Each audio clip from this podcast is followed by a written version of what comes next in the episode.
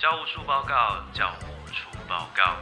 现在是周会时间，请豆点学校的全体师生到礼堂集合。学习没有据点，豆点学校上课喽！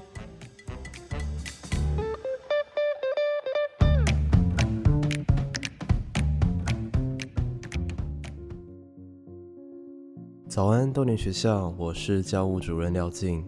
今天是哪一位老师要来帮大家上课呢？我是林梦蛙，为你朗读洁癖。有一段时间里，总是将艳阳听成远洋。问你为什么呢？你回答，其实意思是一样的。不理解的，静静看你。你说是一样的，一样让人活不下去。好，今天来到豆点学校要帮大家上课的是林梦娃老师。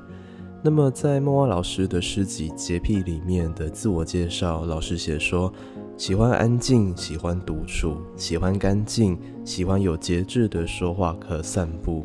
请问梦娃老师，什么是节制的定义呢？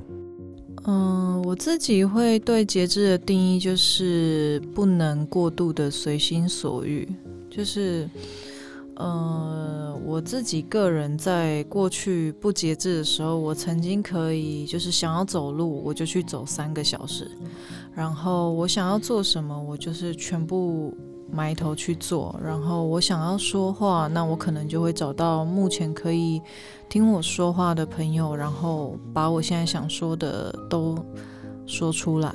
可是，呃，再过一段时间，我自己回头去看这件事情，我觉得节制比较重要的是有没有必要，还有我们怎么去面对自己此刻非常想要这样做的欲望。所以节制是我对此刻非常想要的欲望所做的观望动作，就是我真的一定要做吗？我必须要做吗？如果我不做，可以吗？或者不可以吗？那我觉得就是节制是我非得这样做之前的思考，所以比较像是在确认说到底呃该不该做一件事情吗？也不是完全的压抑吗？它就只是节制，对它比较不是完全的压抑，它就是一个节制，是有没有必要？我是不是真的得这样做？到底跟我有没有关系？嗯，大概是这样子。孟文老师刚刚提到说，之前想走路就会走个三个小时，那中间有发生什么事情让老师开始学习节制呢？这部分比较是因为我是一个对身体比较敏感的人，就是。我可能会对所有细微的感知都会都可以很明白的表达，比如说，假设今天我撞到脚，那我撞到脚之后，我其实会立刻可以判断说我的脚趾甲有没有受伤，它有没有可能会掀起来，或者是说它接下来状况可能是怎样。我比较就是会知道这些这样的细节。那因为我这么敏感的状况下。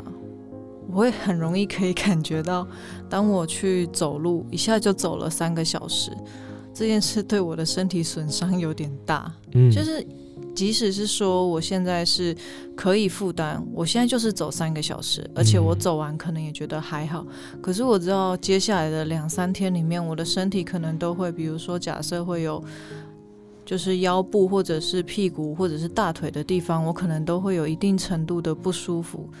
那我觉得这其实是没有必要的，嗯，而我走三个小时的路也不一定是有必要的，我可以去做别的事情。如果我走我做这件事情是为了整理思绪的话，那我其实可以做别的事情整理思绪就可以了。我没有一定要走三个小时的路，嗯，对。梦蛙老师还记得大概是呃什么时候，大概多大的时候？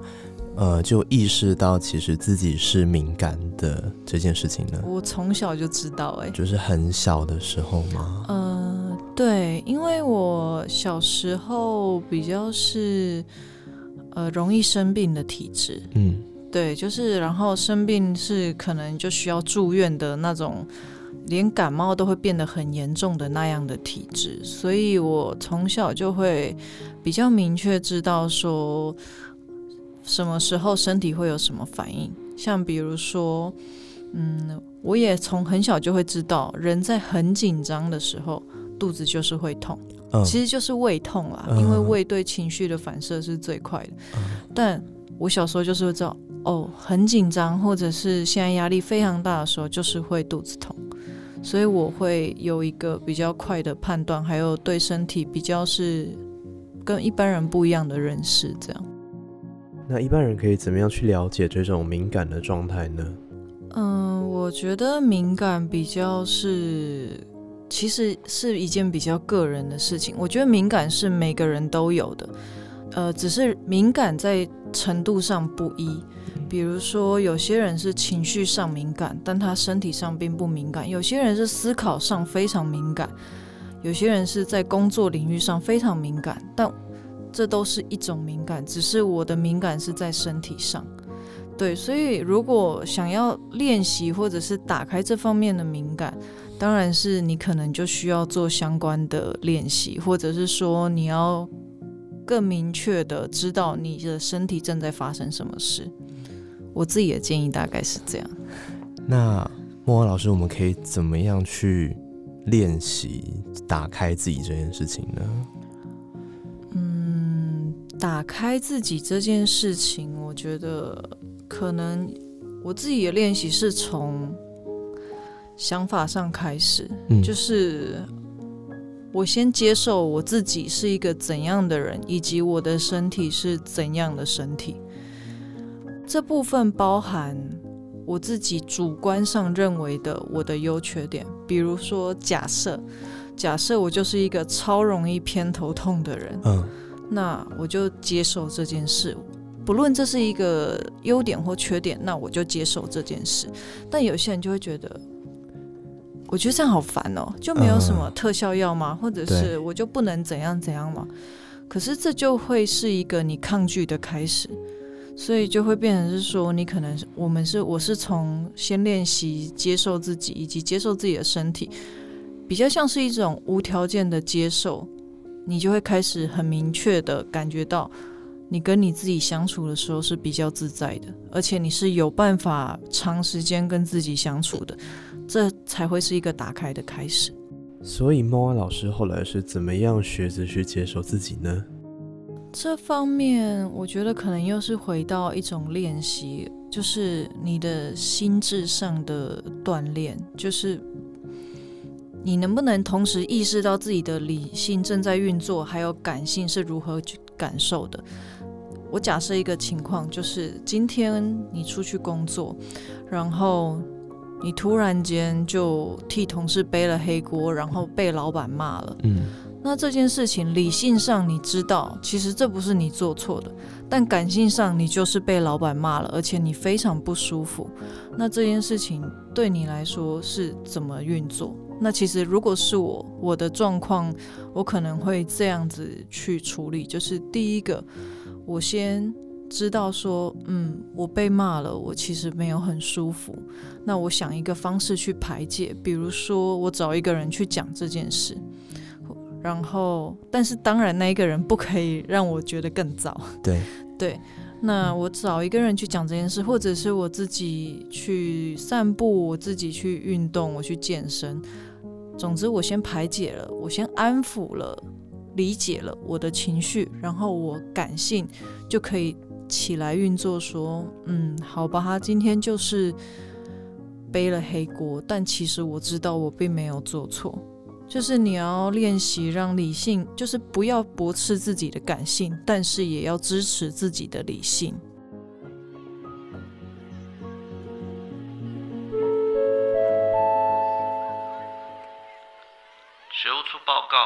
我是胡家荣，你知道吗？没有一天的星星和今天不一样哦。如果你发现一颗真的不一样的，请联系学务处，谢谢。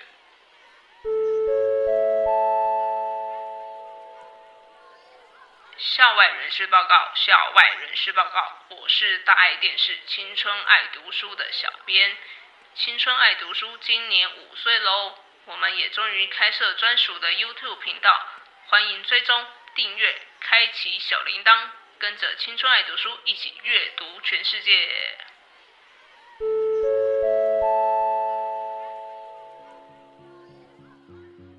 好，我们继续上课。这个话题可能比较敏感，但是可以请莫老师跟我们分享，身为女性在社会上有受到的不公平的对待吗？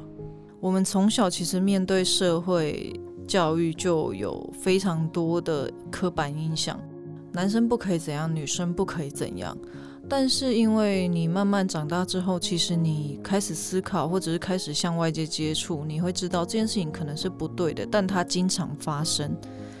那你面对不对的事情，你的作为或者是你的反应是什么？我觉得这可以分为两个层面，一个是对内，然后另外一个是对外。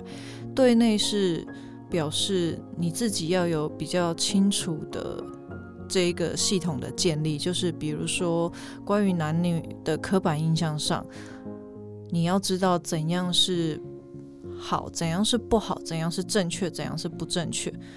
不论是以你自己的立场来看，或者是以你自己的状况来判断，这都是需要去你自己要先建立起来。所以，那真的发生了，就算那个当下你并没有办法做出任何反应或者是抗拒，那你自己也会知道，其实这件事情是错的。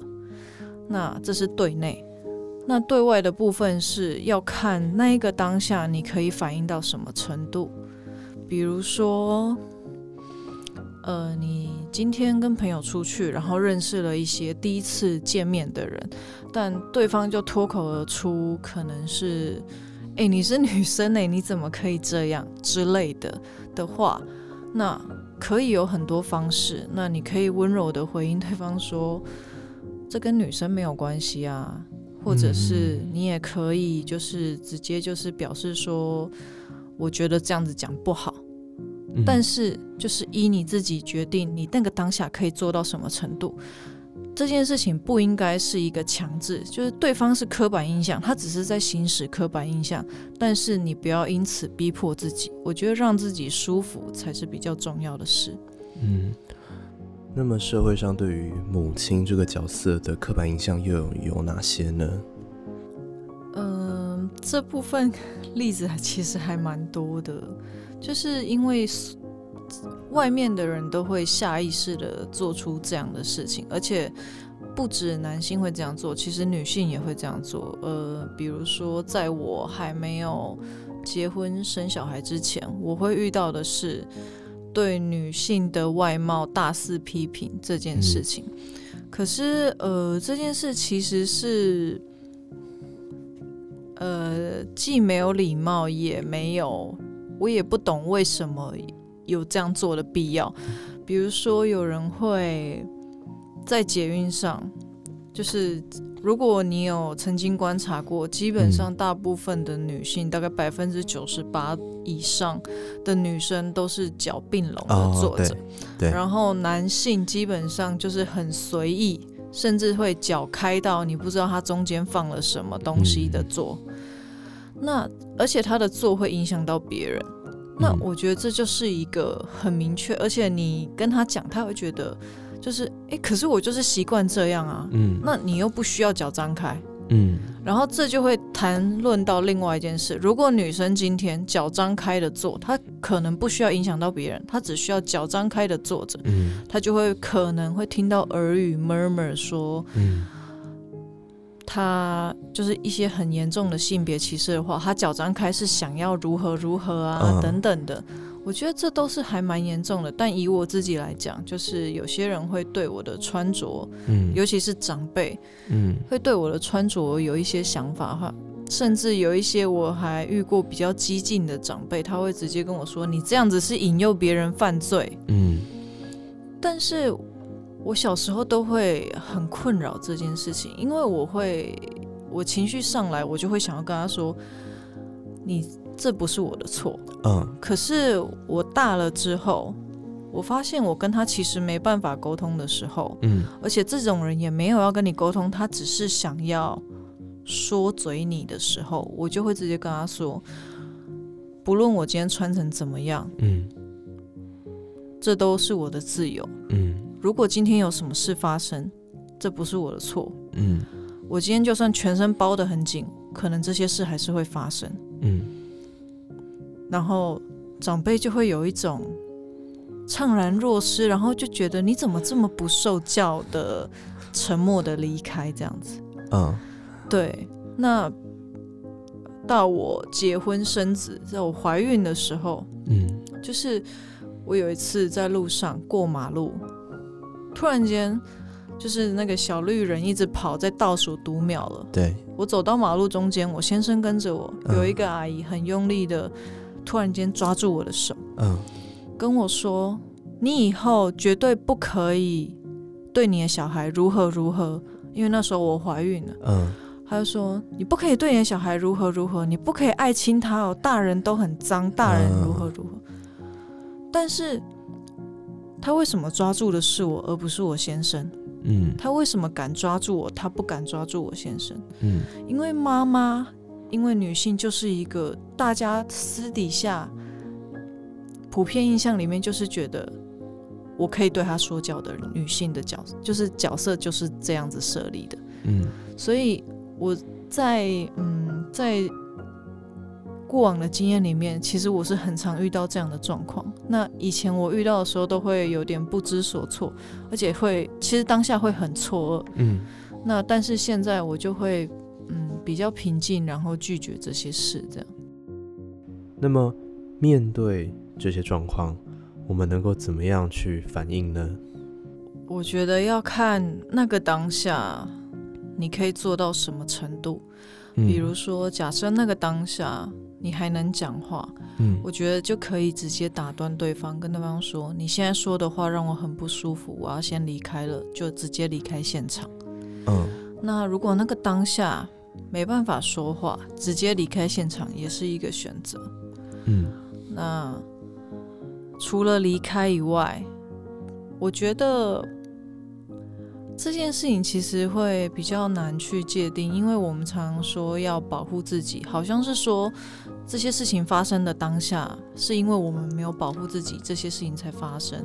但是其实不是的，但那保护自己其实又有其必要。那只是说你能不能观察到，它可能有一个征兆，它可能快要发生了。嗯那他可能假设是言语上的，假设是行为上的，那如果你有感觉到有某些征兆，它即将发生，那我真的就是建议要做出比较强烈的，比如说言语上或者是行为上，要为自己留后路，比如说门要打开。OK 让别人知道，哎、他正在讲这些很不 OK 的话，嗯对，就是要求不要关门，或者是为自己录音等等的，嗯就是接下来你会知道说那个当下你并没有错，OK。然后这些事情发生也不是你的问题，这样。梦蛙老师刚刚提到，就是怀孕的时候过马路被抓住这件事情，那可以跟我们呃聊聊说怀孕这个过程，还有生小孩的这个状态，对你而言有造成什么样的影响或改变吗？